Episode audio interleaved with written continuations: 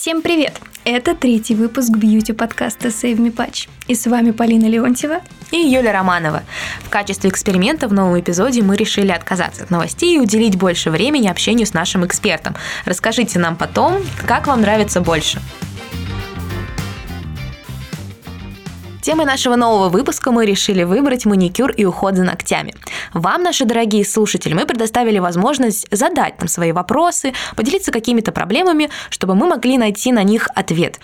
И кто лучше справится с этой задачей, как не наш эксперт? Да, сегодня у нас в студии Даша Мещерякова, мастер по маникюру, нейл-дизайнер, просто самый креативный человек, которого я знаю. Даша, привет! Привет! Расскажи о себе немного. Ой, а, ногти вообще примерно, наверное, со школы. Это моя, мое такое очень страстное и пылкое увлечение, и я вообще никогда не думала, что это станет моей такой основной деятельностью. Профессионально этим я занимаюсь уже 6 лет. Сначала, естественно, это были какие-то там два салона, в которых я работала постоянно. А, очень быстро обрастала постоянными клиентами, потому что, ну, когда ты любишь то, что ты делаешь, естественно, тебе хочется развиваться, узнавать что-то новое. Тогда это был как раз начало такого нейл-бума в России. А, еще не так много было школ, еще не так много было освоено техник, еще не было такого количества школ и преподавателей, как сейчас. Вот, а, но уже начинала набирать обороты такое типа онлайн-обучение и всякие там ролики на Ютубе. Вот, естественно, тогда не было такого разнообразия материалов, как сейчас. То есть это были обычные лаки. Я до сих пор их э, страстно и пламенно люблю. По моему личному убеждению, в обычных лаках есть какая-то прям вот душа. Вот гель-лаки, они как-то более, ну, менее такие не знаю, приятные, что ли. А вот. где ты обучалась? Слушай, изначально это была какая-то школа, которая была, в общем-то, не самая плохая. У меня есть даже диплом на двух языках, такой прям в твердом переплете, да. Все серьезно. Все оценки, все оценки, естественно, отлично. Так как мне очень нравилось там учиться, была куча часов и практика, теории. Очень быстро я осваивала весь материал, отрабатывала тоже очень быстро. Продолжала там осваивать после занятий тоже там дома, пытаться там находить какую-то информацию самостоятельно. После всего этого этого мне даже давали возможность э, следить за остальными учениками, то есть в процессе обучения, так как я все схватывала прям на лету, да, такая скромная. Даже ученик стал учителем. Да, превзошел учителя, да. стал Мне, в общем, да, мне, в общем, оставляли учеников, которые новички, и я ходила и смотрела, насколько хорошо они выполняют практику, при том, что я сама была в процессе обучения. А домашнее задание было так, накрасить ногти нужно. Не. Красим в красный. Это, это, я, это я сама там, да, уже начинала, но тогда, если честно, нас учили по принципу принципу, если ты научишься работать на фиговых материалах, то на хороших ты точно сможешь сделать все прекрасно. Поэтому, ну, принцип обучения, в общем, был достаточно странный. И уже сейчас, спустя столько лет, понимаю, что, в принципе, тогда были школы, которые учили лучше. А, но я об этом не знала, так как я вообще не планировала делать это профессионально. Пошла, если честно, отнесла последние деньги и пошла учиться просто для себя, просто потому что мне нравилось это делать. А чем ты тогда занималась? Я вообще э, по образованию специалист по рекламе, у меня высшее образование. И тогда я ушла в ногти из пиара в современном искусстве. Там я ездила во всякие интересные командировки, у нас были суперинтересные проекты. Было даже такое, что я полностью в своем единственном лице заменяла пиар-службу театрального музея имени Бахрушина. Вот, у нас было очень много всяких классных, интересных проектов, но в какой-то момент руководитель нашей команды, она решила, что займется собственной там своей жизнью, и так получилось, что все проекты мы благополучно закрыли, и я осталась на таком как бы перепутье. То есть денег нет, потому что последние я отнесла за курсы. И я съездила в отпуск, приехала и решила, что а почему бы нет. А расскажи, а у тебя есть какие-то свои принципы в работе, или ты прислушиваешься к клиенту и вот следуешь как-то его пожеланиям, или, может быть, есть что-то, что ты не согласишься никогда сделать? Есть. Я, на самом деле, дикая зануда, и все мои клиенты прекрасно это знают. Может быть такое, что клиент приносит мне несколько каких-то идей, я их отметаю абсолютно сразу. Потому что э, я, во-первых, поняла, что мне не нравится повторять, мне не нравится копировать чужие дизайны, как бы там, какие бы красивые они ни были. Для меня, ну, моя основная задача – это докопаться до сути. Если мне клиент приносит чей-то чужой маникюр и говорит, ой, как красиво, давай вот так вот сделаем. Я начинаю раскручивать вот, эту вот, вот этот клубочек, чтобы добраться до сути, что именно человеку понравилось. И доходит до того, что человеку просто понравился какой-то оттенок или понравилось какая-то, какие-то конкретные блесточки, как они там сверкают. И мы берем это за основу и делаем абсолютно другой дизайн, и все довольны. Да, я могу отказать в дизайне, я могу отказать в покрытии, если там ногти убитые. Вот, то есть меня все, меня все боятся. клиенты. Но ходят. Но ходят, да, потому что Потому что боятся. Да, боятся уйти. не ходить, да. Ну, потому что, ну, я всегда за максимально индивидуальный подход, потоковость – это вообще абсолютно не моя история. И, в частности, про дизайн, и это тоже имеет место быть. А какой в итоге дизайн-то ты отказала бы? Ну, у меня большие вопросы к красному золоту. Красному золоту, да. И все знают, мои все клиенты знают, что я не люблю в маникюре использовать желтый и зеленый. Ну, какие-то у меня вот прям сложные взаимоотношения с этими цветами. А, и когда я их все-таки использую, те клиенты, которые знают меня достаточно хорошо, говорят, «А, серьезно, желтый? Правда? У тебя как, глаз не дергается, все хорошо? Нет, нет, ну, ну зеленый мы не будем делать, он же тебе не нравится. Я говорю, ну он же тебе нравится, давай сделаем. Ну, ну, ну тебе же не понравится. Я такая, ну, давай попробуем. Слушай, а где ты черпаешь идеи для своих маникюров? Есть клиенты, которые а, приходят ко мне и говорят, делай, что хочешь. Я никогда не делаю то, что хочу, вот прям действительно хочу я. То есть, если человек действительно хочет, чтобы я изобразила что-то, что какой-то дизайн, который хочется сделать именно мне, я стараюсь подобрать такой дизайн, чтобы он максимально подходил этому человеку. Потому что я всегда говорю, что мое основное вдохновение – это люди, которые ко мне приходят. То есть, я не могу э, сделать человеку дизайн, с которым ему там психологически будет сложно ходить. Ну, банальный пример, я знаю э, девчонки, которые ко мне давно ходят, я знаю, когда у них в работе какие-то месяцы, когда они на супер нервиках, то есть сплошные дедлайны, проекты, какие-то закрытия каких-то там сроков и так далее. Ты очень нервный, ты, соответственно, все трогаешь, дергаешь, ковыряешь. Соответственно, в это время мы не делаем никогда никаких экстремальных дизайнов, чтобы что-то выпирало, было дискомфортным, за что-то, что-то, за что хотелось бы там подергать, потрогать, ковырнуть, отковырять. Давай вот это вот прикрепим. Я говорю, нет, ты это отковыряешь вместе с ногтями. Сейчас мы крепить это не будем. Все максимально индивидуально. Я еще раз говорю, что я за максимально индивидуальный подход. По поводу референсов, да, бывает такое, что мне типа девчонки накануне пишут, что так, у нас вдохновение, там, я не знаю, Оксимирон. Да. Ты сидишь и слушаешь Оксимирона? Да, я иду и знакомлюсь. То есть, допустим, с Катькой, с Ультра Катрин у нас был такой э, маникюр. Мы копировали э, кроссовки Марджеллы, подошва вот эта вот такая похожая на слизь. А Катя скинула, мало того, что скинула мне фотографию кроссовок, она прислала мне трек. Я должна была его послушать. Да, мне супер нравятся такие заготовочки, когда нужно вот прям посидеть, порефлексировать и реально поразмышлять. Моя задача была придумать текстуру, которая будет максимально похожа и будет повторять именно кроссовки Марджелла. У нас получилось настолько, что я даже сама офигела, потому что я видела одну единственную фотографию. Потом Катя мне сфоткала, собственно, руку с кроссовком, и оказалось, что я попала в цвет и в текстуру просто на 150%. И прям вот мне такие маленькие победы какие-то вот творческие, они мне прям очень всегда греют душу. Референсы и сама подбираю, и очень часто люблю идти от настроения. То есть мне не нужны какие-то конкретные образы, типа человек приходит такой, так, ну сейчас у нас была грусть, давай сейчас будем веселиться, что-нибудь сделаем веселенькое. И я так уже прикидываю, что вспоминаю все прошлые маникюры, потому что я помню, что мы делали людям там, я не знаю, три года назад на день рождения. Я говорю, так, нет, вот этот вот похожий цвет мы делали. Так, давай, значит, и, и я уточняю, мы сильно веселимся или вот чуть-чуть веселимся. Вот, и начинаем, собственно, это все раскручивать. Очень часто девчонки есть, которые приходят с готовым дизайном, они сами его придумают, сами вдохновляются либо картинками, которые я выкладываю в свои сторис, которые просто цепляют меня там где-то в интернете, в каких-то телеграм-каналах, там фэшн-дизайнеров, у визажистов обожаю вдохновляться всякими макияжами, это вот прям супер. Бывает, что они видят это у меня, или они сами уже где-то это там ресерчат какие-то супер классные там креативные фотографии или какие-то сложные цвета. Я люблю заморачиваться и люблю сложные задачки. То есть для меня сколеровать цвет, которого нет в палитре, это вот прям истинное удовольствие. Я люблю заморачиваться. А бывает у тебя маникюр, вот когда какой-то клиент приходит и говорит, просто мне в красный. Да, Всё. у меня есть несколько клиентов, я...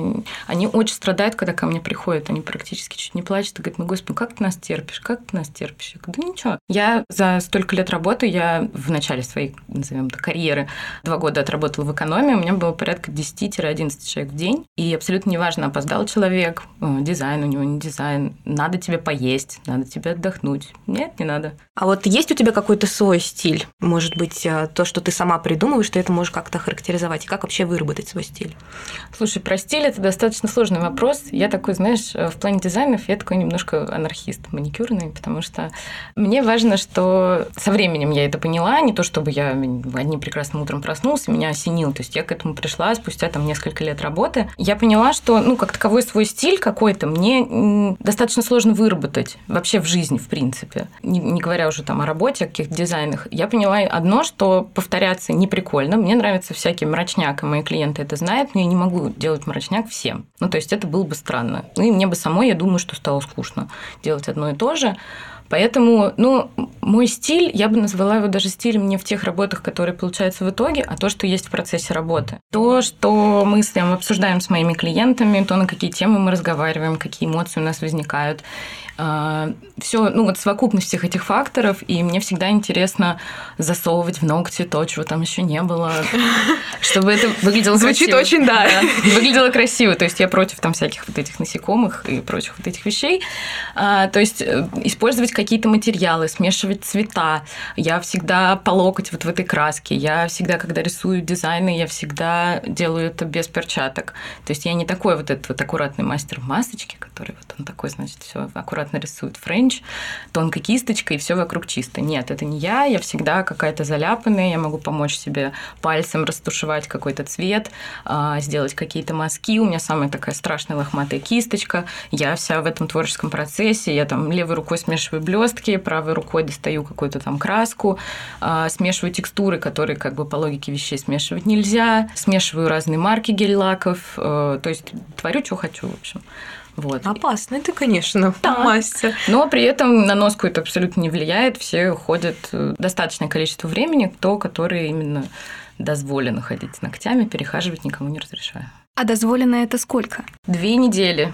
Две недели можно ходить с гель-лаком без последствий каких бы то ни было. То есть любая рекомендуемая производителем носка – это две недели. Любым а, производителем. А какие последствия могут быть? Смотри, а, учитывая, я думаю, что это мы еще сейчас обсудим, про количество материала, который любят накрасить мастера, очень большая нагрузка ноготь отрастает, нагрузка смещается, и можно очень сильно сломать ноготь, особенно если ногти длинные. Угу. То есть именно это чревато какими-то повреждениями. Да, ну и плюс ко всему э, гель-лак может начать отходить, человек начнет это отдирать, отдирается это вместе с верхним слоем ногтя. Аж В общем, это стало. да, это все травматично очень, и две недели это прям вот идеально. Ну три, как бы учитывая то, что сейчас все материалы суперсовременные, три недели это вот вообще максимум. А какой маникюр можно назвать э, и считать вообще вредным? Слушай, ну, вредный маникюр – это маникюр, который делает мастер, у которого недостаточно квалификации, я тебе так скажу. То есть есть техники более безопасные, есть техники, которые более травматичные. В руках неумелого мастера любая техника, в принципе, может нанести повреждение. Поэтому, ну, то есть и классический, и так любимый всеми в люксе безопасный пилочный маникюр, который мне супер нравится, и он прекрасный, и им минимальная возможность нанести какие-то травмы. Но его редко кто умеет делать. Да, его редко, мало кто умеет делать, и мало кто умеет делать действительно хорошо и быстро. А, потому что нужна, нужен очень хороший контроль и пилки, и руки клиента. То есть это очень должна быть супер хорошо выработана мелкая моторика. Ну вот в моей работе я использую в основном либо комбинированную технику, э, либо классическую с использованием ремувера, который размягчает вот это вот все. Угу. Использую ремуверы, которые максимально безопасные. То есть это не какие-то неагрессивные ремуверы, которые не, там, не разъедят кожу, не вызовут аллергических реакций и так далее. Вот, потому что это тоже играет очень большую роль. А, как, а какие ты можешь назвать марки? А я использую сейчас CND. У них э, поменялась формула, и она стала еще более безопасной. А как ты относишься к обрезному маникюру? К обрезному хорошо. А Просто что вот есть очень многие нейл-мастера, которые говорят, я не буду делать обрезной. Нет, это, это нельзя. Вообще, я, э, почему я еще не люблю потоковые истории, потому что во многих салонах, особенно в сетях салонов, учат делать маникюр одинаково всем. То есть, если это аппаратный маникюр, то у тебя каждый палец у клиента, у каждого обрабатывается одинаково. Если человек записался на аппаратный маникюр, мало какой мастер скажет ему, о, посмотрев на его руки, скажет, он вам не подходит. Бывает такое, что на разных пальцах одному человеку нужно делать разный маникюр. То есть где-то просто зашлифовать аппаратом, ничего не обрезать и вообще не трогать, а где-то нужно конкретно поработать там и нанести ремувер, и хорошенечко отодвинуть кутикулу, и после этого ее обрезать. У моих клиентов, и я считаю, что это абсолютно нормально, это, в принципе, распространенная история, опять-таки, не потоковая. И в Америке, и в Европе у продвинутых таких, ну, известных мастеров маникюр – это все таки уходовая история. Это не так, что ты раз в полтора месяца пришел, сделал маникюр, тебя помазали маслом, кремом, дальше ты ушел и как бы полтора месяца ходишь. Очень часто люди не ухаживают за своими руками, что тоже очень сильно огорчает. А, ничем их не мажут, не пьют воду в течение дня и считают, что сходив раз в месяц на маникюр, он должен продержаться в идеальном состоянии до следующего похода к мастеру. Если этого не случилось, значит маникюр, наверное, был плохой. Так большинство клиентов, конечно, думают. А аппаратный маникюр считается самым агрессивным и самым травматичным. Бытует такое мнение, я бы так сказала, что все вот эти вот истории с выравниванием ногтевой пластины именно пришли от того, что очень много мастеров начали осваивать аппаратные техники. Вообще, что такое аппарат? Аппарат – это стоматологический бор. То есть никакой разницы между маникюрным аппаратом и стоматологическим бором нет. То есть его тоже стоит бояться все таки Я сама его боюсь, честное слово. Ну, то есть я относительно себя, я практически никогда его не применяю. Отдельная печальная история с аппаратами и снятием, то, что э, люди недостаточно осведомлены на тему снятия при помощи аппарата. Вот, то есть либо люди просто его боятся как огня, и вообще не нужно ко мне с ним подходить. Либо люди просто ходят на маникюр, не видят своих голых ногтей вообще, полностью доверяются мастеру, а, залипают всю процедуру в телефоне. А, хорошо, если это не приносит никаких болезненных ощущений, то человек вообще ничего не замечает, просто сидит, смотрит на результат, говорит, о, классно, ходит, и не понимая, и не зная, что у него под покрытием, какие травмы могут там быть. Расскажи поподробнее. Я просто тот человек, который приблизительно так и ходит, но на педикюр. На маникюр я так никогда не делаю. Ну, во-первых, когда ходишь на маникюр или педикюр, нужно следить за тем, чтобы максимальное количество того, что может быть одноразовым, было одноразовым. То есть это пилки, бафы, всякие апельсиновые палочки и так далее. Угу. Инструменты должны быть простерилизованы. Есть два самых популярных вида стерилизации. Это сухожировой шкаф и автоклавирование. То есть это жар и пар, ну, грубо говоря. Угу. Вот. А Еще перед этим там инструменты замачиваются в жидкости. В общем, это такой, в общем, очень, не скажу, что сложный, но такой, в общем, процесс процесс, который обязательно должен а, быть в каждом салоне, у каждого мастера. А, Еще там, вот эта тенденция таких вот домашних мастеров сейчас, и она продолжается, и люди учатся и работают на дому со словами, что да что, у меня дома там кабинет лучше оборудован, чем в каком бы то ни было салоне. А по поводу, зачем нужно следить? Во-первых, нужно следить, чтобы не было никаких болезненных ощущений. Если у вас нет заусенцев, которые там вырваны с мясом, с кровью и так далее, болевых ощущений быть не должно. То есть все должно проходить максимально безопасно, комфортно и приятно для клиента. То есть если вам неприятно, а я знаю, что многие на процедуре маникюра очень часто молчат, если им неприятно, не нужно так делать, обязательно сообщите мастеру, что вам больно, вам неприятно, вам не нравится, вы испытываете дискомфорт, там, не знаю, неудобно сидеть или больно какой-то определенный палец или где-то щипет. Нужно обязательно об этом говорить. Если мастер начинает вам говорить, что это норма, это не норма. Ну, так вот, часто кстати, говорят. Да, популярный вопрос у нас достаточно был в нашем инстаграме. Многие слушатели спрашивали, вот, если больно пальцы, когда вот ты их сушишь в сушке? А, про сушишь в сушке э, – это другая немножко история.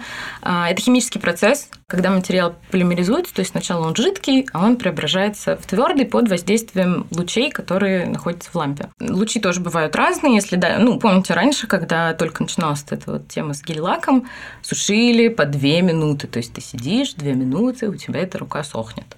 Вот, тогда мы очень ловко придумали вот этот вот конвейерный способ, когда ты по одному пальцу красишь, меняешь, меняешь в совокупности получается быстрее. Ну, в общем, в целом все ногти высыхают, и все прекрасно. Вот, но время процедуры, оно сокращается. Сейчас лампы настолько мощные, что они способны высушить материал там за 10-30 секунд. Чем быстрее сохнет материал, чем мощнее лампа, тем больше тепла при этом процессе он выделяет. В связи с этим происходит там нагрев ногтевой пластины, поэтому вы испытываете вот это вот такое пятисекундное жжение, которое такое резкое, нарастающее и совершенно неприятное. Причин это может быть несколько. Во-первых, это такая очень злая база, которая достаточно твердая, то есть она образует такой твердый каркас на ногте. Вторая причина – это очень мощная лампа. Есть лампы с возможностью снизить мощность. Mm. То есть, если есть такая возможность у мастера, к которому вы ходите, просто попросите об этом. Ну, или поинтересуйтесь, вообще есть такая опция или нет. Третья причина – это супертонкие ногти. Супертонкие ногти будет сжечь любая, практически любая база и всегда. То есть, если ваши ногти там спилены, повреждены, а, вы отодрали предыдущее покрытие или еще что-то, то да, то любая база будет вызывать дискомфорт.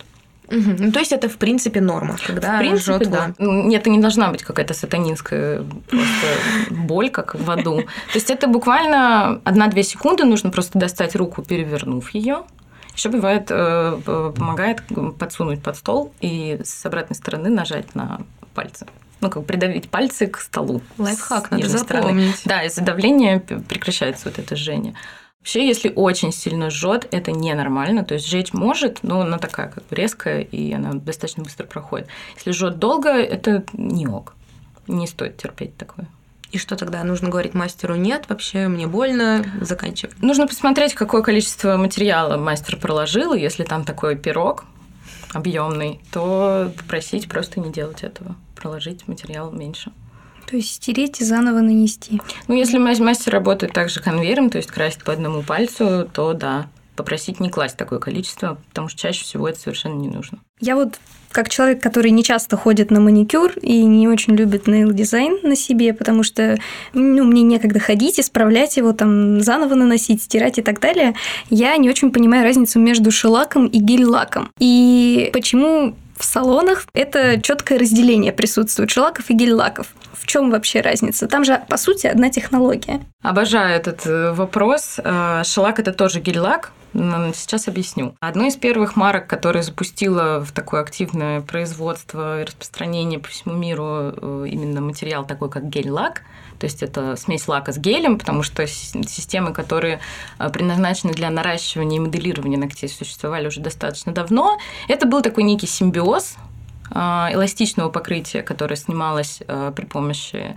размачивания, и также оно было стойкое, гораздо более стойкое, чем обычный лак. Система это была трехступенчатая, это база, цвет и топовое покрытие. Шелак – это продукт компании Creative Nail Design. Все это гель-лак, который просто которому название шелак. Это как э, мы называем а, подгузники памперсами. Но по факту Памперс это фирма, которая производит подгузники. Все. Угу. Это самый популярный, самый популярный пример, когда объясняют, что такое шелак, что такое гель-лак. Гель-лак это название материала. Например, продукты таких компаний, как OPI, а, Luxio это гели. Это растворимые гели, это не гель-лаки. То есть это абсолютно два разных продукта, которые имеют общую как бы базу, но просто как продукты у них разная система крепления к ногтевой пластине. В общем, это все такие сложные химические, физические процессы, в которые мне самой было интересно углубляться, а, не вплоть до того, что разбирать э, формулы по, по составам. Mm-hmm. Да, мне кажется, я там очумела бы, определяя, что из этого что. Вот, но в целом я знакома со всеми этими составами в общем.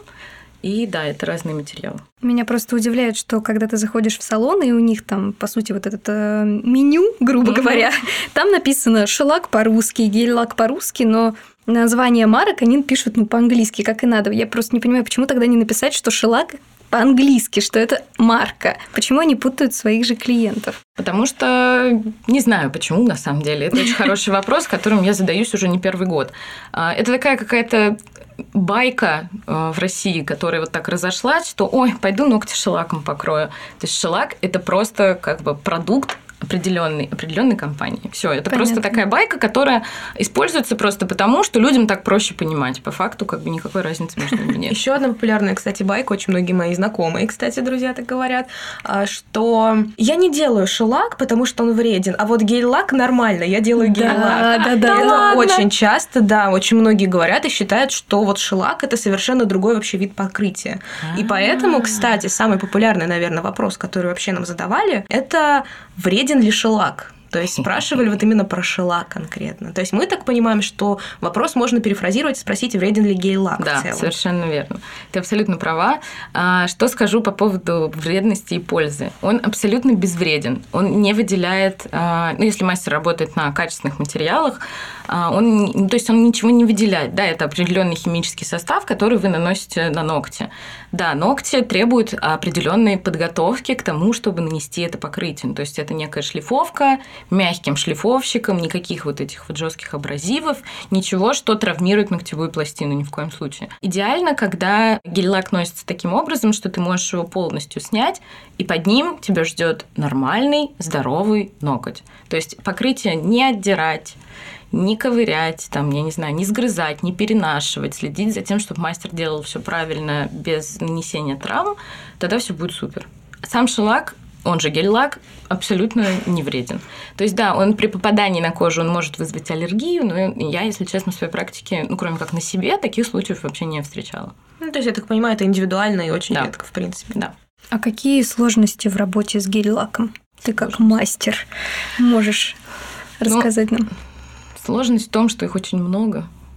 Сложно марок. выбрать? То есть, Сложно получается? выбрать. Ну, э, я столкнулась с тем, что я вообще очень люблю всякие странные, неоднозначные непонятные цвета. И поэтому меня всегда в большинстве производителей гель-лаков меня расстраивает палитра, потому что я смотрю вот эти вот бесконечные количество искусственных пластмассовых ногтей, которые выкрашены во все цвета радуги, и я вижу абсолютно одинаковые цвета во всех марках. Я не знаю, в чем такая глобальная проблема, потому что в лаковой палитре гораздо больше цветов. Сложности в работе с гель-лаками даже не знаю, нет ничего сложного, просто если ты, у тебя есть некий опыт, как у меня, например, работая с разными марками, с разными текстурами, ты уже понимаешь, что, допустим, Пастельные цвета, они всегда будут непростыми в нанесении. То есть вплоть до того, что ты можешь вытащить кисточку э, по виду, запаху гель-лака, определить, как бы это он уходит с тобой из магазина или он тебе не нужен. Вот. Это все приходит с опытом. А так в целом ну, никаких сложностей нет, просто нужно научиться чувствовать и понимать материал, с которым ты работаешь. А ты еще говорила про то, что когда ты снимаешь гель-лак, у тебя там должен быть красивый, здоровый ноготь. Как понять, что мастер тебе убрал вот эту базу и оставил тебе твой красивый, нормальный ноготь? Рассказывая про снятие, это такая огромная головная боль моя личная и моих клиентов тоже, потому что, естественно, э, все стараются там записываться заранее, но бывают такие форс-мажоры, допустим, я сейчас уезжала на три недели в отпуск, и несколько моих клиенток срочно нужно было либо просто снять покрытие, либо поменять на новое. Я обычно очень четко инструктирую, могу даже там в режиме онлайн отвечать на сообщения, очень четко инструктирую по поводу того, как эта процедура должна происходить. Происходить она должна следующим образом. То есть, если вы хотите избавиться от покрытия полностью, то есть полностью оголить ваши ногти и походить без всего, сначала верхний слой запиливается либо аккуратно аппаратом, либо пилкой, снимается, сбивается глянец и снимается, ну, цвет цвет, допустим, до базы, то есть ты его делаешь таким плешивым, то есть большое количество материала ты снимаешь вручную. Дальше, как раньше был единственный способ снятия, берешь ватку, берешь специальную жидкость, смачиваешь ватку, прикладываешь, заворачиваешь в фольгу, или есть еще а, уже готовые такие фольгированные пакетики, где уже есть и жидкость, и салфеточка, да, они просто надеваются на пальцы, как конфетки заворачиваются. И есть еще клипсы, они очень удобны, допустим, кто-то самостоятельно может дома снять. Еще большая проблема э, в самостоятельном снятии в том, том, что некоторые делают очень большой слой покрытия, его достаточно сложно снять самостоятельно. То есть ты умрешь просто в муках, пока вот это вот все сначала спилишь, потом это все растворится, а еще оно будет плохо отходить, э, и, в общем, ты все равно отдерешь это все вместе с ногтями. Вот, это все заворачивается, ждешь от там 5-10 минут желательно. А, бывает ощущение жжения, потому что ну, все-таки это жидкость, которая растворяет искусственное покрытие. А, бывает некоторое жжение. Если оно, ну, если начинает жечь, то нужно снять, а, убрать все, что там подрастворилось, завернуть обратно, если что-то еще осталось. А убрать как? Убрать это нужно пушером, аккуратно, без нажима, абсолютно. Можно делать это даже апельсиновой палочкой. То есть главное не нажимать на ноготь и не травмировать его. Это самое главное, чтобы не отдирать вот это вот все вместе с ногтями, так же, как это можно было бы отодрать без всяких размачиваний. То есть это все аккуратно счищается. Да, возможно, какие-то базовые покрытия отходят чуть хуже, чем там производители, ну, там, чем продукты каких-то других марок. Но окончательно снять можно только размачиванием, не фрезой, ни в коем случае, не аппаратом. То есть только размачиванием по старинке, вот этим всем заворачиванием. В общем, про грустную историю про моих клиентов у меня двух, двух клиентов оставили без половины ногтей, потому что просто это все болит это все в красных таких вот пятнах, потому что, ну, то есть, там, я не знаю, 50% ногтевой пластины было просто снесено аппаратом. То есть они полностью чистили аппаратом без размачивания? Да. Да, мне так же делают да. на ногах. Серьезно? На педикюре, да, постоянно. Так сейчас никто вообще в салонах не замачивает. А я на секундочку не хожу в такие, знаешь, э, салоны в котельниках, грубо говоря. Нет. Я как бы хожу... все жители котельников. Ну, про, простите, конечно. Ну, на районе, ну, да, ну, такие, такие салоны да, на районе. На районе. Вот ну, как да. бы я не хожу в такие, в основном хожу те, что в центре. И да, там действительно не убирают тебе замачиванием ногти, тебе просто сразу делают это аппаратом. Вообще, э, есть еще такая техника, и я сама ей активно пользуюсь, то, что аппаратом можно снять до базы. То есть на ногте остается тонкий слой базы, чтобы каждый раз, значит, это все не снимать э, и не красить заново. А, я стараюсь не, не так часто это делать, потому что а, я вообще стараюсь избегать каких-то массивных толстых покрытий. Сейчас новое поколение баз, которые, в принципе, есть на рынке, они самовыравнивающиеся. То есть максимум им нужно слегка помочь.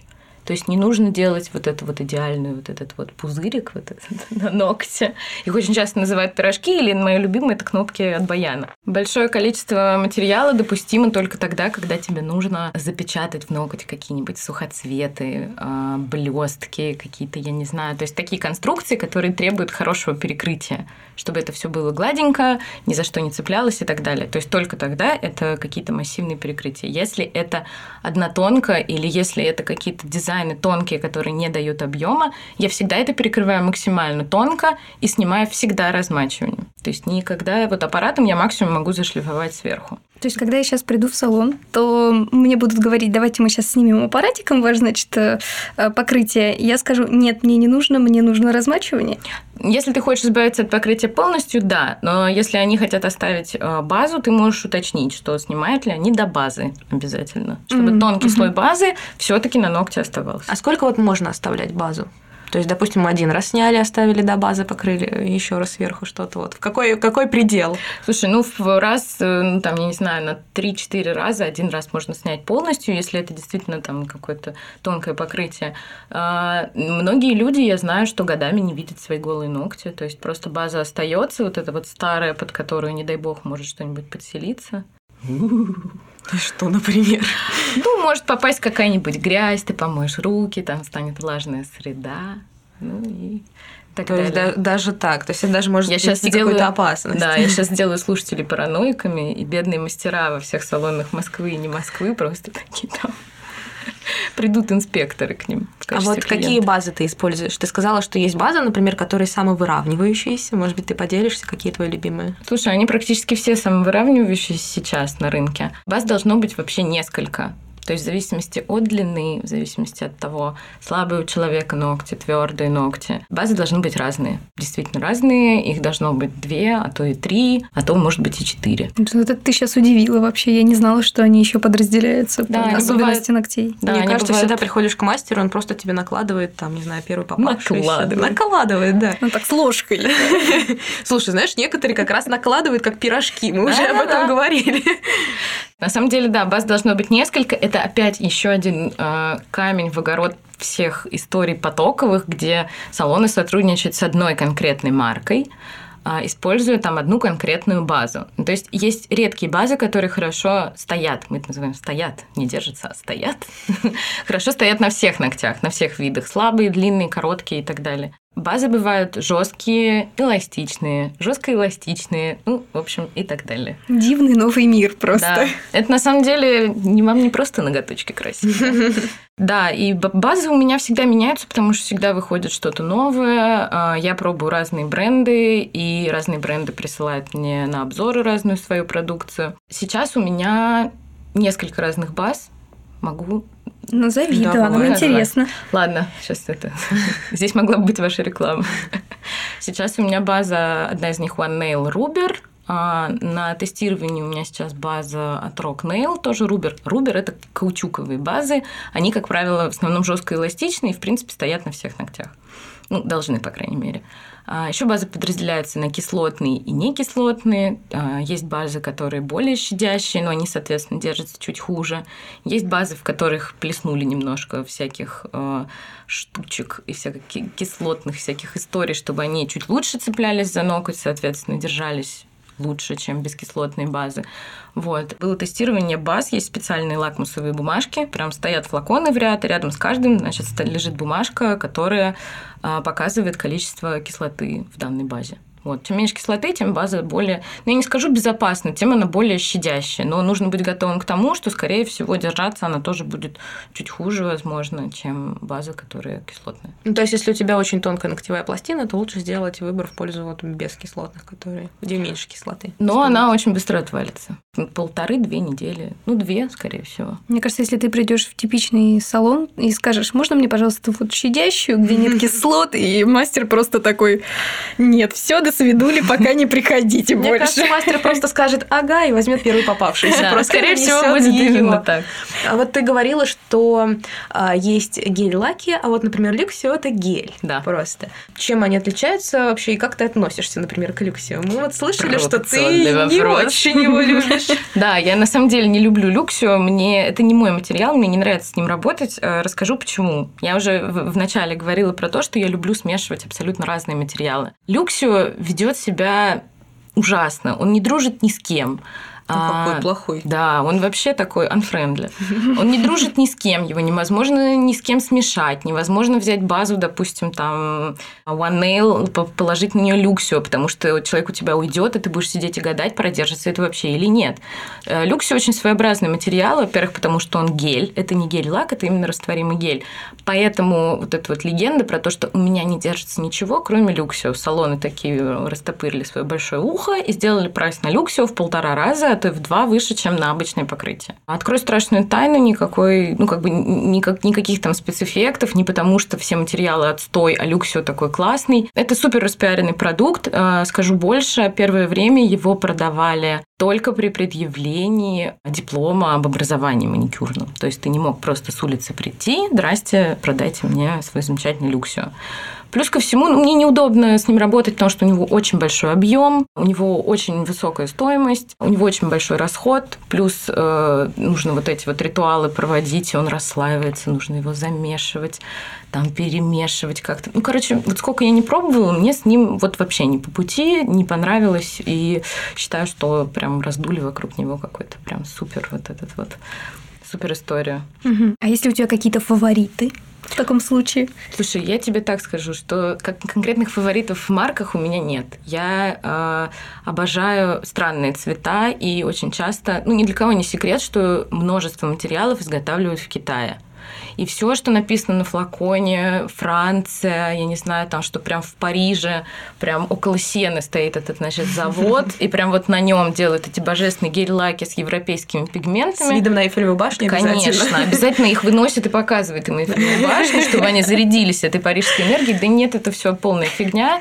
А, Это все можно наблюдать на нашей а, такой широкой выставке, которая сейчас грядет. Это абсолютно не реклама, это выставка Интершарм, на которой представлено великое множество всевозможных марок, и ногтевой корнер там представлен во вс- вот все корнеры в, своем многообразии, куча материалов. Я помню, что приезжали несколько лет назад китайцы, это была очень смешная ситуация, потому что стоят какие-то крупные бренды, и стоят их флаконы с их логотипом, значит, за какие-то там 2-3 тысячи рублей, значит, эти все флаконы, и рядом стоят китайцы, у которых все флаконы всех премиум брендов, они вот просто стоят, и их палитры, они идентичны палитрам а-ля люксовых брендов. Для меня это странно. У большого количества премиальных брендов, точнее у их цветовых палитр, есть полные аналоги в бюджетных марках, которые изготавливаются в Китае. Полные аналоги, вплоть до запаха, вплоть до консистенции. Идентично просто, один в один. И люди, которые хорошо знакомы с разными марками, а, допустим, продавцы в магазинах маникюрных, они все это прекрасно знают.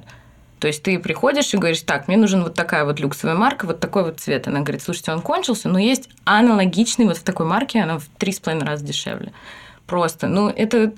Я от этого немножко устала, потому что идет вот этот вот пиар и накручивание цен на люксовые бренды, хотя по факту ты понимаешь, что цена этому такая же, как гель-лаку там за 500 рублей. Вообще, по сути, качество гель-лаков, которые именно цвет, то есть не база и не топ, вообще не супер важно. Я в основном ориентируюсь на палитру. Плюс ко всему у меня аллергия на некачественные гель-лаки, поэтому мне очень легко определить, мне достаточно просто открыть банку, и я сразу начинаю чесаться. Вот. Смотри, а нужно ли давать отдыхать э, ногтям после гель-лака? Это тоже очень часто задаваемый вопрос. А отдыхать от гель-лака нужно при том условии, если вы хотите отрастить и полностью обновить ногтевую пластину. То есть, типа, я не месяцочек похожу без гель-лака, потом опять начну его делать. Это не история про отдых ногтей. Ногти не устают. Бывает такое, что клиенты испытывают некий дискомфорт от вообще наличия вот этого материала на своих ногтях. Это также связано с его большим количеством, которое, естественно, оно ощущается прям физически. Я это по себе знаю, когда ношу всякие очень такие объемные дизайны, которые требуют большого количества материала.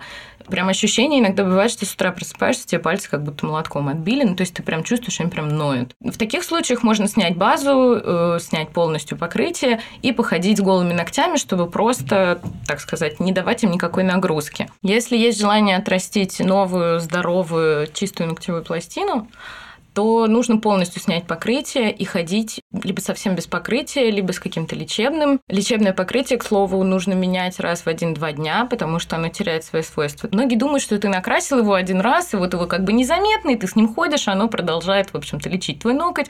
Нет, это не так.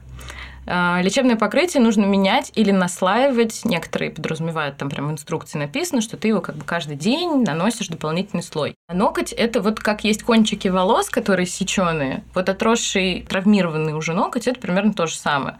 То есть ты можешь сколько угодно мазать на них масло, но лучше там они не срастутся от этого, лучше они от этого не станут. То же самое с травмированными ногтями, которые есть желание срастить. То есть мы полностью убираем длину, никакой длины быть не должно, то есть длина – это нагрузка. Длины быть не должно, лечебный лак меняется раз в один-два дня, никаких перманентных покрытий долгосрочных, типа гель-лаков, гелей, каких-то укреплений и прочего, ничего мы не наносим. А, максимум можно красить обычными лаками, в этом нет ничего страшного. Многие даже сейчас воспринимают это как такое развлечение, что «О, классно, буду, значит, куплю себе пару лачков, буду сама дома красить». Отращивание новой ногтевой пластины занимает примерно, ну это все супер индивидуально, но примерно это 3-5 месяцев. То есть это в зависимости от того, как у тебя да. растут сами по себе ногти. Да. Ну смотри, а если вообще вот не покрывать ногти, просто убирать длину, там, не знаю, заботиться о кутикуле, да. да. Вот ничего не делать, то будут ли ногти здоровыми? Или все таки им нужно какое-то покрытие? Ногти, э, как и волосы, как и кожа, это отражение того, что, в принципе, происходит с нашим организмом. То есть это такие индикаторы. Все знают, что если с кожей какие-то проблемы, если волосы начинают там лезть или, не знаю, становится, кожа становится тусклой, там какие-то синяки под глазами или еще что-то, а, это сигнал о том, что с организмом что-то не так. То есть, когда ко мне приходят люди или пишут люди о том, что у меня супер слабые, супер тонкие ногти, ой, да они такие всю жизнь. Я, как человек, который из супер тонких тряпочных перепиленных ногтей вырастил себя абсолютно нормально и продолжает, как я люблю говорить, что мы не наращиваем, мы отращиваем. Да, бывают ногти устают от покрытий. Да, можно ходить с голыми ногтями, но это не гарант того, что они будут идеально в прекрасном состоянии, твердые и здоровые. То есть, если вы видите, что ваши ногти тонкие, при этом вы не делаете никаких никаких покрытий, то есть нет никаких травм извне, а, вы сами там их не шлифуете какими-то там жесткими способами и так далее, то это сигнал о том, что, наверное, что-то в вашем организме, ему не хватает, возможно, каких-то витаминов. Чаще всего это полезные жиры, всякие... Вот, то есть, возможно, либо это нарушение питания, потому что я, например, очень четко у своих клиенток э, идентифицирую, когда кто-то там сел на какую-то диету или когда у кого-то большое количество стрессов. Я это вижу по состоянию ногтей. То есть от тебя сразу. ничего не скроешь. Да. Да. Это прям супер заметно всегда. А как ты вообще относишься к наращиванию ногтей? Делаешь ли ты это своим клиентам? Ой, к наращиванию я отношусь замечательно. А, дело в том, что совсем недавно я ходила на как раз-таки повышение квалификации. У нас, кстати, называется в профессиональных кругах это не наращивание, это моделирование. То есть ты как бы моделируешь а, новый ноготь. Там вообще очень много всяких примочек, нюансов и прочего, очень много техник, например, там типсы, верхние формы, наращивание гелем, наращивание акрилом. Техник очень много, много форм, много разных длин, а, большое количество нюансов, связанных там с распределением материалов в зависимости от длины, как это должно быть. И возвращаясь к твоему, Полин, вопросу, прекрасно отношусь к наращиванию, если оно сделано правильно и выглядит супер. Наращивание зачастую можно сделать так, что оно будет супер эстетично и выглядеть как абсолютно натуральные ногти. Вот, потому что не у всех ногти приспособлены под то, чтобы отрастить большую длину, а как бы хочется и колется, поэтому это прекрасный вариант, э, чтобы обладать красивыми длинными ногтями. Почему вообще ногти слоятся по краям? А, это от того, что они сохнут. Чешуйки ногтевой пластины между собой скрепляет жирочек. И если в вашем питании недостаточно, вы мало получаете полезных жиров, то ногти будут слоиться. М-м-м. То есть надо кушать авокадо, рыбинку и вот это все.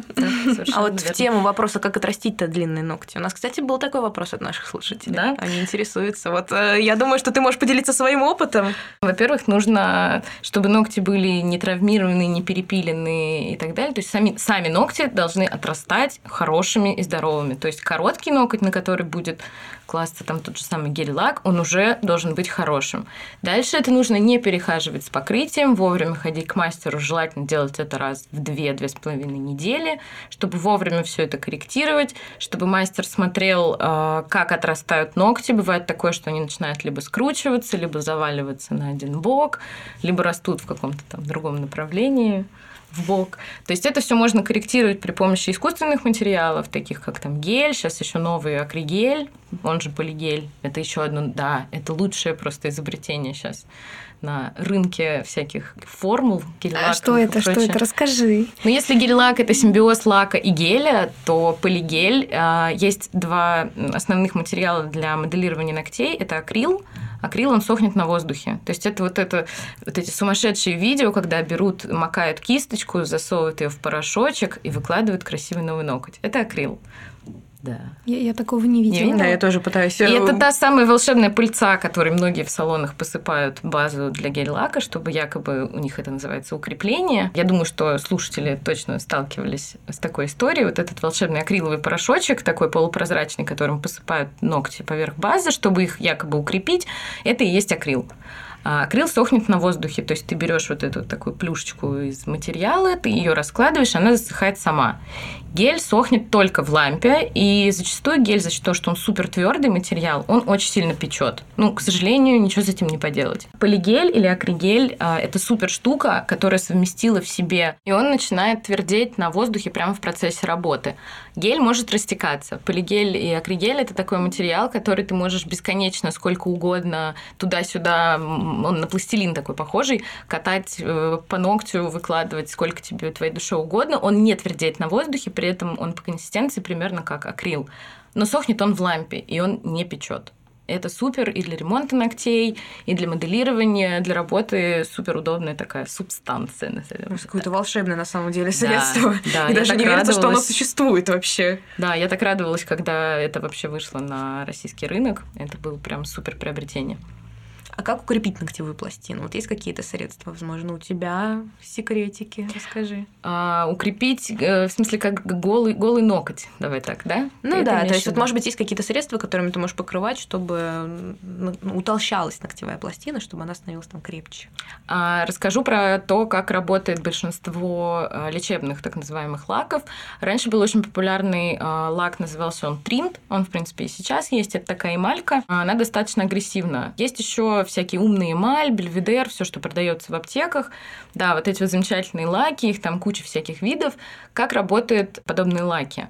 Дело в том, что организм наш на какие-то воздействия всегда очень четко реагирует. То есть, допустим, у нас туда, где у нас происходит давление, а, там наша постоянная, там наша кожа грубеет, у нас появляются там мозольки. Это наш организм защищается от регулярного какого-то воздействия. С ногтями такая же история. Когда а, нам нужно утолщить ноготь, мы берем какую-нибудь умную эмаль, состав которой чаще всего входят какие-нибудь альдегиды или еще какая-нибудь химоза она травит наш ноготь, ну, травит в кавычках, то есть в этом нет ничего страшного. А, она, грубо говоря, травит ноготь, и мы, э, наш организм старается от этого избавиться. Он делает что? Он утолщает ноготь, и он пытается как можно быстрее его срастить. То есть он от этого хочет избавиться и такой, давай, давай, уходи. И ноготь растет быстрее. Вот. Есть еще всякие активаторы роста, которые используются уже в каких-то там медицинских больше целях. Не уверена, что это нужно в качестве постоянного ухода, но всякими умными эмалями и прочими лечебными лаками, я думаю, что ну, можно пользоваться просто, чтобы руки выглядели там эстетично, но опять же нужно помнить, что их нужно часто менять, и про их свойства работы тоже стоит помнить. А вот если не помогает умная эмаль, может быть, есть какая-то пая? С питанием нужно как-то поработать. То есть это уже искать в себе да, больше да, проблем. Да, если вот не бывает такого, что ой, да у меня там у мамы и у бабушки ногти слабые, это вообще у нас все наследственное. Такого чаще всего не бывает, но, по крайней мере, я не сталкивалась, и у меня есть куча примеров на, там, на моих клиентах и на себе любимые, как у нас ногти э, спустя долгие годы работы, э, правильного маникюра, они становились эстетично красивее, они становились уже, ногтевой ложе там становилось больше. В общем, даже если сравнивать фотографии там рук клиентов трехгодичной давности и сейчас, видно, что и ногти, и кожа вокруг ногтей, все выглядит супер даже если полностью убрать покрытие. Ну, вообще у меня был опыт с лечебными покрытиями. Лет типа 5-6 назад была очень популярна такая основа, называлась Nail Envy от OPI. Вот ее очень круто там отрекламировали блогеры на YouTube, и я повелась на вот это дело. И покупала себе очень много Nail Envy, потому что они очень быстро заканчивались. Я их наносила каждый день, как ты и говорила, там было написано в инструкции, обновлять каждые 5 дней, потом смывать, давать отдых неделю и заново начинать. И в какой-то момент у меня действительно ногти перестали слоиться, перестали прям ломаться, быть тонкими, несмотря на то, что я всегда подпиливаю прям под корень, они у меня все равно слоились и ломались. Поэтому мне вот эта штука очень помогла. Я, правда, ее уже забросила и больше ей не пользуюсь, но с тех пор меня как-то так, знаешь, несколько месяцев я попользовалась, и у меня больше проблем таких не было. Поэтому, возможно, кому-то лечебные покрытия действительно помогут. И была еще такая процедура, она сейчас есть там, я не знаю, осталась, наверное, в некотором количестве салонов, это IBX. Ну, Её... везде предлагают это. Да? да я просто давно не была в маникюрных салонах, поэтому Нет, не они всегда прям в паре сразу. Ты говоришь, я буду делать гель-лак. Они такие, давайте-ка еще IBX сделаем. Я такая, а может, не надо, она все равно не работает. А, IBX в чем заключается его суть? А, вообще это не такая неплохая штука, но ее ну, имеет смысл делать, во-первых, только на полностью голый ноготь, то есть не ну, вот мазать типа из серии на остатки базы. А, эту процедуру не имеет вообще никакого смысла, делать ее нужно регулярно, только на голый ноготь. Суть ее в том, что она как бы спаивает вот эти вот расслойки, вот эти вот чешуйки ногтя, она делает такой его более прилизанный, более зашлифованный как бы. От нее есть некий толк. В частности, ее рекомендуют делать под гель-лак, потому что ноготь становится более гладким, соответственно, гель-лак не так сильно за него цепляется, и когда его снимаешь полностью, меньше риска, что вместе с гель-лаком уйдет часть вашего ногтя. Угу. Вот. IBX вообще процедура прикольная, особенно если ее делать правильно, и ты прям видишь этот результат. Но э, опять-таки, учитывая популярность остатков базы на ногтях, э, я думаю, что она не имеет особого смысла. Более того, ее нужно делать действительно регулярно регулярно, чтобы увидеть результат, какое-то вот достаточное количество времени. Потому что, опять же, повторюсь, по-моему, до этого уже про это говорила, что тот ноготь, который уже отрос, к сожалению, ничем, кроме убирания длины, ему уже не помочь. А как вообще ухаживать за ногтями? Вообще есть какой-то... А, ухаживать за ногтями, во-первых, нужно увлажнять. Во-вторых, даже если вы носите гель-лак, в любом случае у вас должна быть пилочка для ногтей.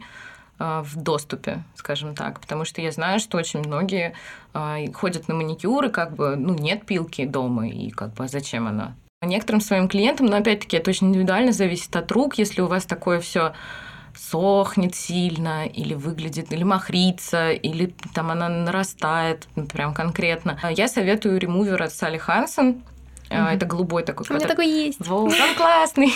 вот, он достаточно щадящий.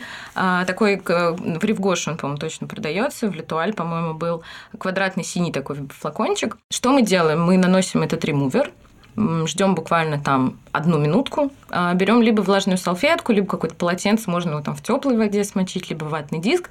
Аккуратненько вот так вот трем убираем весь этот ремувер, мажем сверху масличком, все супер. А что делает ремувер? Он убирает вот эту вот сухую кожицу, которая такая, ну, выглядит не очень. То есть он это все немножечко размягчает. Салфеточкой вы так хорошенечко трете, убираете как раз-таки э, такую тонкую пленочку, которая на ногте, который отрос, она образуется, она еще так иногда сухо, неприкольно выглядит.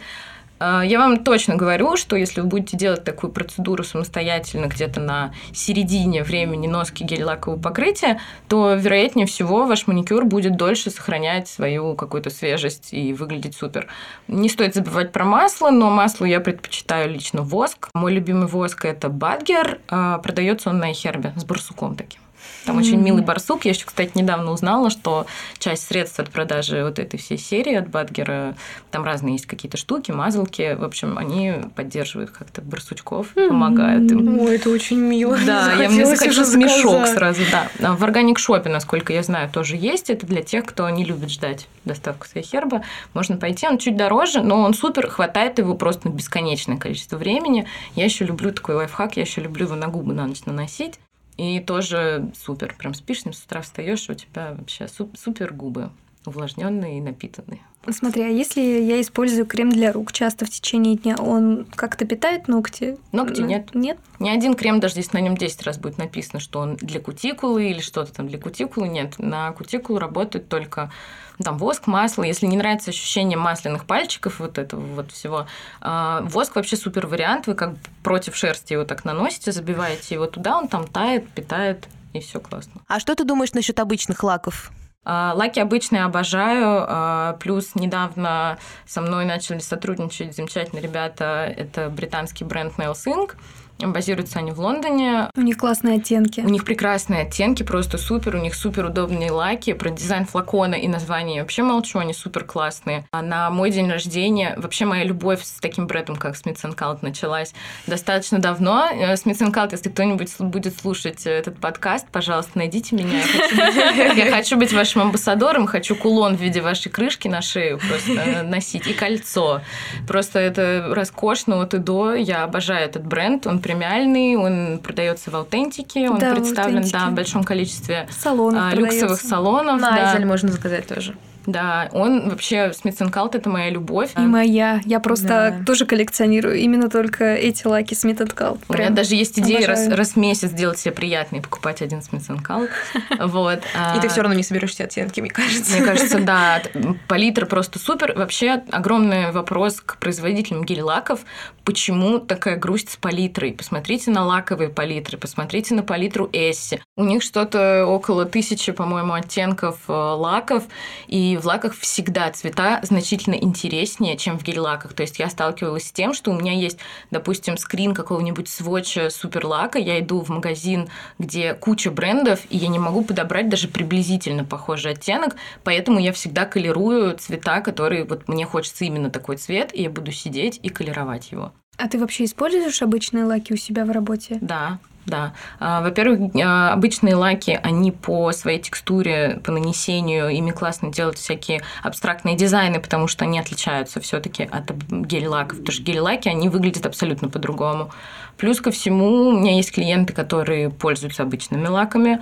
А, я люблю делать, да, и дизайны, и использовать их как э, полностью покрытие на ногти. Да, у меня есть клиенты, которые покрывают лаками. Мне кажется, это супер. То есть ты делаешь дизайны ногтей обычными лаками, да? да? да. Просто постоянно мастера говорят о том, что дизайн обычным лаком нет, мы такого не делаем. А, это связано с тем, что все супер обленились с появлением гель-лака, с появлением там аппарата, как э, техники для выполнения процедуры маникюра. Во-первых, потому что все рассчитано на поток, а, все рассчитано на скорость предоставления услуги, не на качество. Ну, либо на качество, то это тогда, либо, ну, наверное, очень долго, потому что кто-то до сих пор считает, что 2-3 часа за, на процедуре маникюра – это абсолютно ок.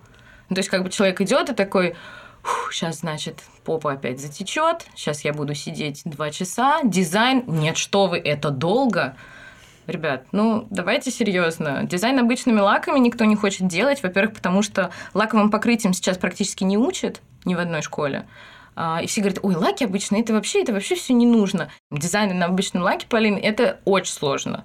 Потому что ты начинаешь вести кисточку. В процессе, пока ты ее ведешь, оно уже все засохло. Ты, в общем, там, я не знаю, материшься, проклинаешь, что вообще согласился. Это действительно сложно. Гель-лаками проще, он же не сохнет возяка и возякайся, пожалуйста, рисуй сколько хочешь. Поэтому лаками никто не, не заморачивается. Я же, наоборот, очень люблю это все. У меня есть там свои техники, свои фишки, как я это делаю. Расскажи, как распознать плохого мастера. Ой, это тоже супер популярный вопрос, а кого вы можете посоветовать, а как понять, что мастер не очень. Я посмотрела ее профиль в Инстаграме, вроде все выглядело классно, я пришла, она изрезала меня в кровь. Слушайте, я не знаю, как определить плохого мастера. Но, во-первых, нужно ориентироваться на свои ощущения. Больно быть не должно. Я еще раз повторяю, никогда не молчите. Никогда не молчите, если вам что-то не нравится. Я очень часто вижу отзывы из серии «О боже, посмотрите, какое стрёмный, стрёмное покрытие мне сделали, тут, значит, затеки И вообще, ты где ты была, когда это все происходило? Почему ты там не смотришь? Ну, то есть не нужно быть супер дотошной и разглядывать каждый палец, но ориентироваться на свои какие-то ощущения и как-то корректировать работу мастера, если тебе что-то больно или неприятно, обязательно нужно. Опять же, смотрите на то, ну, смотреть на то, как работает мастер. Но это как, наверное, уже определить уже в процессе, когда вы уже на маникюре, деваться уже некуда. Хотя всегда, чтобы вы понимали, всегда можно встать и уйти. Если мастер хороший, и у него большой опыт, у него куча движений, я и по себе это знаю, они уже доведены до автоматизма. Если мастер работает супер медленно, ищет каждый предмет на столе, что-то все время теряется, ну, это говорит о том, что, наверное, мастер не супер опытный, и, возможно, он новичок либо в этом месте, либо новичок вообще в профессии, что он вообще, в общем-то, теряется и не понимает, что нужно делать.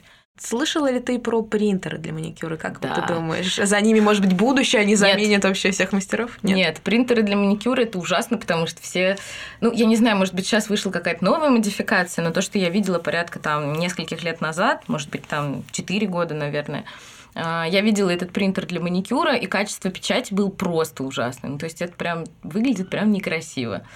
По сути, это такой же слайдер, который может наклеить практически любой мастер. В принципе, это абсолютно то же самое. То есть а, сейчас есть очень классные термопленки, которые многие считают одним из самых безопасных а, покрытий для ногтей. Они чаще всего с дизайном, они уже на клеевой основе, ты просто ее как на ноготь натягиваешь, запиливаешь, перекрываешь и снимается также размачем. То есть твой ноготь не задевается там совершенно. Многие mm-hmm. считают, что за термопленками будущее, хотя они существуют достаточно давно. Я просто вообще о них не слышала. Нет, да? даже впервые слышу mm-hmm. о них. Вот. А ты используешь такие. их в своей работе? Слушай, я использую. У меня есть прекрасные девчонки из Украины, которые делают очень классные слайдеры, и сейчас они выпустили вот эти вот пленки для ногтей в офигительных, современных, супер трендовых, клевых дизайнах. А, выглядит супер, правда и качество, как материал, который, с которым ты работаешь, и качество принта, все вообще выглядит супер. Ну и при этом это получается безопасно даже. Да, то есть они просто как бы прилепляются на клей. Как интересно. На самом деле, на этом у нас, даже вопросы наши закончились. Я надеюсь, что мы ответили просто на все вопросы наших слушателей. Я тоже очень что... на это надеюсь, да. Спасибо тебе большое, что ты пришла к нам. Пока-пока, да. Пока. И мы не могли оставить вас без нашей традиционной рубрики «До последней капли». И поэтому мы сейчас вместе с Полиной расскажем вам о средствах, которые у нас недавно закончились и которые мы с радостью повторим еще. Первое средство, которым я хотела бы поделиться с вами, это Эсти, очиститель для кистей. Аня Карташова, когда к нам приходила, она рассказывала о нем. И, собственно, благодаря ей я познакомилась с этим очистителем для кистей. Я выбираю именно тот, где написано Premium Edition, потому что там нет спиртов. И это помогает моим кистям оставаться постоянно чистыми, постоянно белыми и мягкими. Вот, поэтому этой штукой я пользуюсь постоянно, чищу кисти каждый день, просто наношу немного средства на салфетку и протираю, по сути, ею кисти.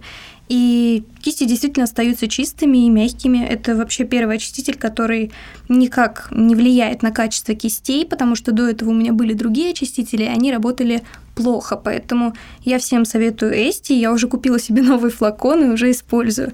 Так что супер советую и рекомендую, если вы хотите заботиться о качестве своих кистей. А сколько он примерно стоит? По-моему, он стоит около 1200 рублей. То есть не, не так дорого, его хватает более чем на полгода при ежедневном использовании. Для меня настоящим открытием стал скраб шведского бренда Ella номер 215, он грейпфрутовый. Это просто моя теперь большая любовь. Он невероятно вкусно пахнет. Там просто ты только открываешь баночку и ловишь сразу какой-то экстаз, правда. Он э, натуральный по составу, то есть там морская соль э, и масла. Скраб очень круто отшелушивает кожу, он удаляет вот все роговевшие частички, которые есть на коже, при этом он с таким с легким охлаждающим эффектом. Ты вот, когда его наносишь, я его ношу массажными движениями, вот я прям сразу чувствую холодок, это очень приятненько. Вот если вы хотите устроить себе настоящую спа-процедуру дома, то он идеально подходит, потому что этот божественный грейпфрутовый аромат и а, ощущения, которые вы испытываете от нанесения скраба, это, конечно, того стоит. При этом из-за того, что в состав входят э, питательные масла, он э, кожу смягчает, э, и действительно после нанесения ваша кожа на ощупь как попка младенца. Вот она мягкая, идеально гладкая. В общем, у меня остались там самые лучшие впечатления от этого скраба. Но есть один такой маленький недостаточек, я должна про него обязательно сказать. Если у вас есть на коже какие-то ранки, если у вас есть какие-то там малейшие повреждения, вот за счет того, что туда входит цитрусовый компонент, советы, он может немного пощипывать. Ну, то есть это какой-то дискомфорт, но не раздражение, ничего такого не будет. При этом еще один тоже такой существенный недостаток – это скорее цена, потому что баночка, несмотря на то, что она большая и хватает ее в принципе надолго, баночка стоит более 3000, то есть там 3000 с плюсом, с учетом скидки, ну где-то 300, мне кажется, можно ее купить, эту баночку. Но я с радостью повторю, потому что я очень э, падкая на все аромы вещи, которые еще при этом дают такой классный эффект для кожи, поэтому я его точно буду повторять. Если вы хотите попробовать, то я могу вам это советовать. А у меня следующее средство по уходу за волосами. Я его заказывала очень много лет назад, на самом деле, на iHerb, и называется оно Kinky Curly, так называется бренд. А само средство Not Today Natural Living. Ну, то есть это несмываемый кондиционер, который ты оставляешь на волосах. И так как у меня кудрявые волосы, мне нужно как можно больше увлажнения давать волосам и использовать стайлинг. А стайлинг, он, как правило, сушит, поэтому перед ним не обязательно нужно оставить несмываемый кондиционер на волосах. И, в общем, с этим средством я знакома уже очень давно, повторяю его не первый раз. Тогда, в те далекие годы, оно стоило 250 рублей. Сейчас, с учетом курса и вообще не знаю чего еще, но, в общем, оно подорожало и теперь стоит 800 рублей. Вот, каким таким образом, понятия не имею, но, в общем, формула та же, продукт тот же, цена выше. Какие плюсы? Плюсов на самом деле у него очень много, потому что это легкий крем, который абсолютно незаметен на волосах, который ты не ощущаешь в течение дня. У него довольно нейтральный запах, и для меня это важно, потому что на волосах запах остается дольше. И поэтому для меня это плюс. Не остается никакого аромата. Потом я еще, конечно же, отмечу увлажняющие свойства. Он действительно увлажняет волосы, он не утяжеляет их, мои кудри, они по-прежнему подпрыгивают за счет легкости, и все с этим вообще в порядке. И стайлинг на него тоже наносится отлично. То есть не сушит волосы, увлажняет, не утяжеляет. Ну, по-моему, за 800 рублей банки, которая служит тебе очень много месяцев, вообще бесценная банка. Так что я советую. А он универсальный или все-таки больше подходит для кудрявых волос? Слушай, я бы, наверное, сказала, что все-таки его стоит наносить только тем, у кого есть волны или кудри, потому что девушки с прямыми волосами, они, как правило, тонкие, и этот продукт все-таки может им утяжелять пряди, поэтому я бы не сильно рисковала с ним и брала более легкие текстуры. Для того, чтобы рассказать о следующем средстве, я, наверное, должна вам поведать небольшую предысторию. Я из тех людей, которые очень падки на какие-то красивые баночки. Если я ее вижу, и даже если у меня достаточно косметики, даже если у меня достаточно баночек дома, я обязательно ее куплю. Так вот, один раз я пошла в Литуаль, ну просто так, походить, погулять и поглазеть. И увидела красивую белую круглую баночку с бальзамом для губ в виде котика. А у меня живет дома белый, жирный, большой котик. Я просто была обязана купить этот бальзам, я даже не знала вообще о нем ничего.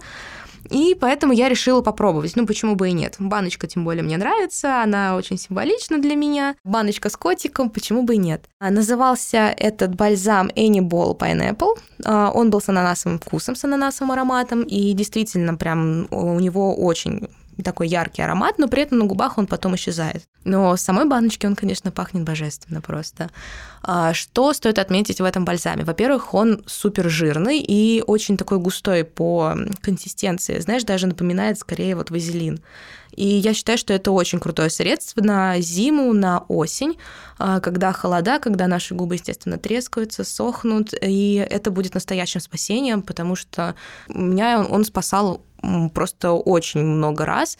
Я наношу его на губы, он, а, в принципе, впитывается достаточно быстро, то есть если вы используете какие-то помады или что-то еще потом, я думаю, это не будет проблемы, он быстро впитается. Но при этом из-за того, что он очень жирный, он классно питает губы, какие-то, если есть трещинки, в общем, действительно классный на осень-зиму. При этом стоит он где-то в районе 250-300 рублей. А, из минусов, что могу отметить, а, он а, не в виде какого-то такого шарика, то есть им нельзя просто его нанести на губы, надо обязательно то есть чем-то либо пальчиком его зацепить и уже потом нанести на губы, либо какой-нибудь кисть использовать, ну, как вам, естественно, удобнее. Вот, это, наверное, я единственное могу выделить из минусов. А так он очень классный за свои деньги. На осень-зиму я бы рекомендовала. Продается в магазинах Литуаль. В общем, надеюсь, что вам понравился наш сегодняшний выпуск. Будем ждать от вас фидбэка. Подписывайтесь на наш инстаграм. Save me patch. Да, ставьте оценки. И не забывайте подписываться на подкаст. Пока-пока!